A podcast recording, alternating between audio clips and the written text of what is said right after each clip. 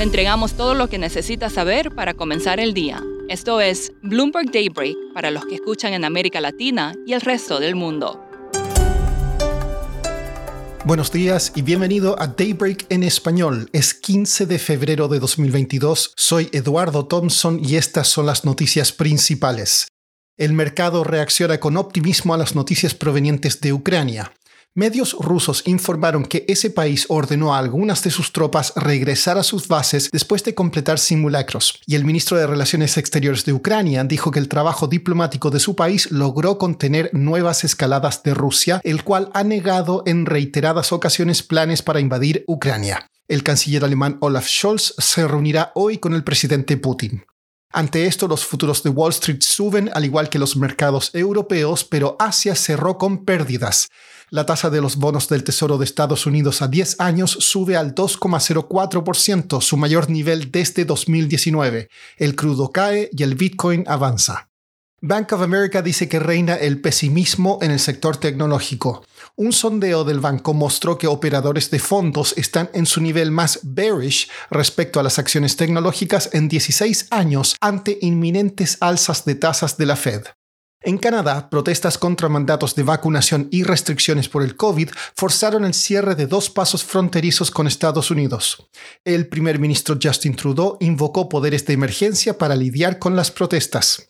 Siguiendo con el coronavirus, la ciudad de Nueva York despidió a 1.400 trabajadores no vacunados, la mayoría en el Departamento de Educación, después de que se cumpliera el plazo del 11 de febrero. California mantendrá su orden de uso de cubrebocas en las escuelas durante todo el mes. La variante Omicron ha inundado Hong Kong, pero no se planea un cierre total. En noticias corporativas, las mineras Glencore y BHP reportaron ganancias récord y aumentaron dividendos. Intel informó que comprará Tower Semiconductor por 5.400 millones de dólares. Hoy reportarán resultados Airbnb, la cadena de hoteles Marriott y la empresa de medios Viacom CBS. Pasando a América Latina, el presidente de Brasil, Jair Bolsonaro, aterriza hoy en Rusia para reunirse con Vladimir Putin. El gobierno brasileño dice que busca estrechar lazos comerciales. También permitiría a Bolsonaro enfrentar el creciente aislamiento internacional. En una entrevista con Bloomberg News, el subgobernador del Banco de México, Jonathan Heath, dijo que la Junta de la entidad subirá las tasas en 25 puntos básicos en marzo y que futuras alzas debieran imitar los movimientos de la Fed. Hoy se informará el PIB de Colombia en el cuarto trimestre y en Argentina se informa la inflación de enero. El consenso es de un aumento de casi un 4% mes a mes. En Chile, hoy los inversionistas prestarán atención a un nuevo importante paso en el proceso de redacción de una nueva constitución. Valentina Fuentes, periodista de Bloomberg News en Santiago, nos cuenta más.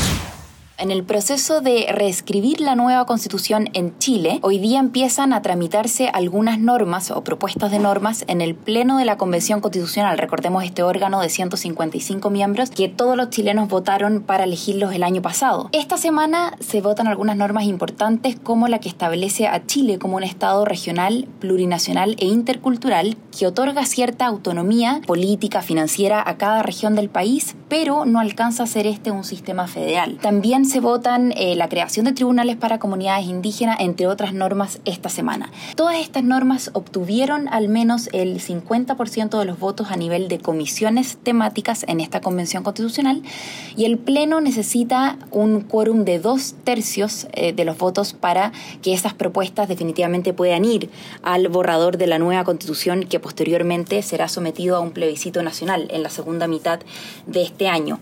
Eh, recordemos también que algunas de las propuestas de normas han sido bastante eh, controvertidas en las últimas semanas.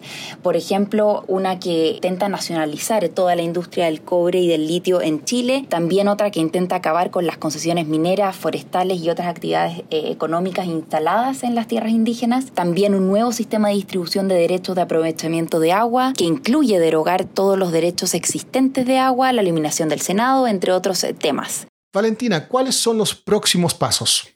Este órgano debiese entregar un borrador de la Constitución en julio y el gobierno entrante de Gabriel Boric, que asume el 11 de marzo, debiese organizar un plebiscito nacional para que la gente se pronuncie respecto de este borrador. Y es importante, Eduardo, porque hemos tenido nuevas encuestas que señalan que solo un 47% de los chilenos aprobaría una nueva constitución en un referéndum nacional. Lo cierto es que, así como están las cosas hoy, si eso se rechaza en el referéndum, la constitución continúa siendo la que tenemos y la que nos rige desde los años 80.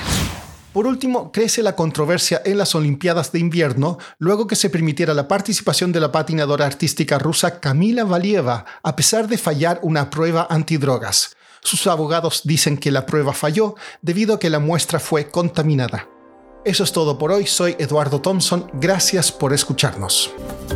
Para conocer todas las noticias que necesita para comenzar el día, revise Daybreak en español en la app Bloomberg Professional. También puede personalizar Daybreak para recibir las noticias que desee.